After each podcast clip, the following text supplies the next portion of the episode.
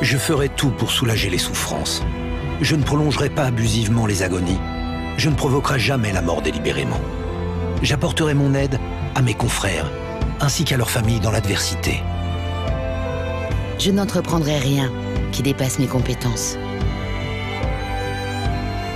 Je les entretiendrai et les perfectionnerai pour assurer au mieux les services qui me seront demandés.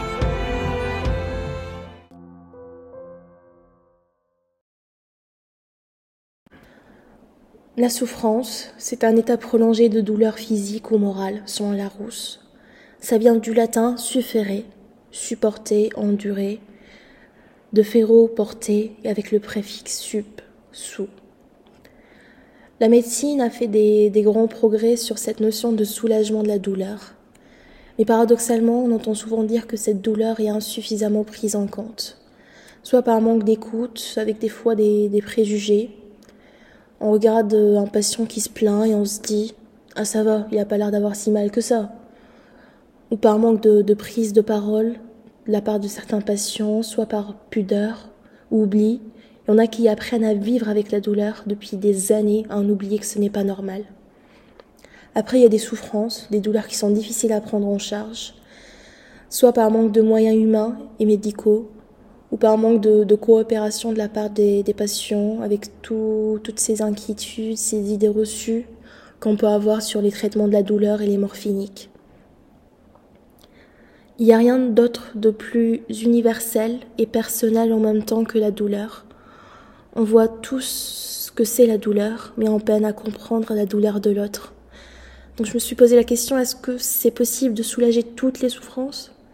Et jusqu'à quel point on est prêt à tout faire pour soulager ses souffrances sans dépasser les limites. Il y a vraiment un équilibre à chercher constamment en médecine, un mi-chemin entre d'une part l'acharnement thérapeutique et d'autre part la tentation de l'euthanasie.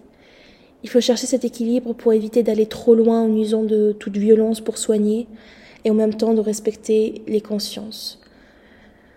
Je, je ne suis pas très d'accord avec le tout faire, tout faire pour soulager les souffrances je ferai pas tout ce qui est, en tout cas je ferai tout ce qui est raisonnable et utile pour soulager ses souffrances, et j'éviterai tout ce qui est inutile et disproportionné.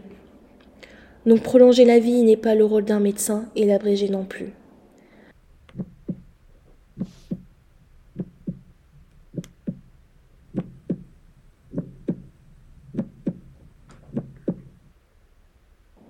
Dans cette première partie du podcast, je n'ai pas trop fait la distinction entre douleur et souffrance. À coup j'utilisais un, à coup l'autre, pensant que ces deux termes se valaient. En faisant mes recherches, j'ai découvert qu'on faisait bien une distinction entre les deux. La douleur est censée n'être que physique et la souffrance relevait plutôt du psychique. Mais toute douleur importante ne s'accompagne-t-elle pas d'une souffrance psychique? En médecine, on les prend en charge distinctement. D'un côté, on a la médecine physique, qui soigne les maux du corps, et d'un autre côté, on a la psychiatrie, qui prend le relais après tout ce qui échappe à la médecine somatique. La présence en même temps des deux est bien difficile à gérer.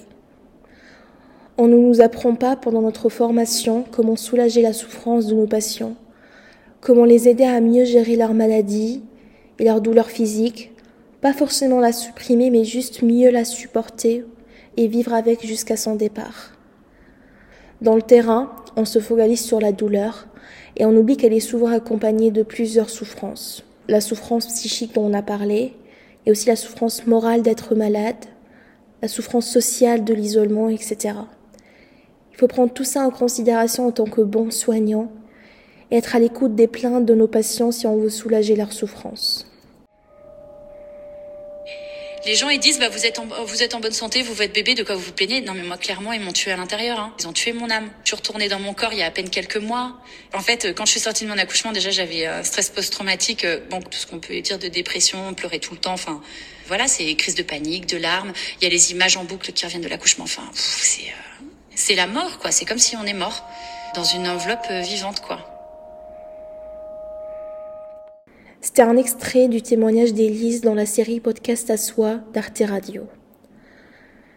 Merci d'avoir écouté ce dernier épisode de mon podcast Le serment d'une carabine.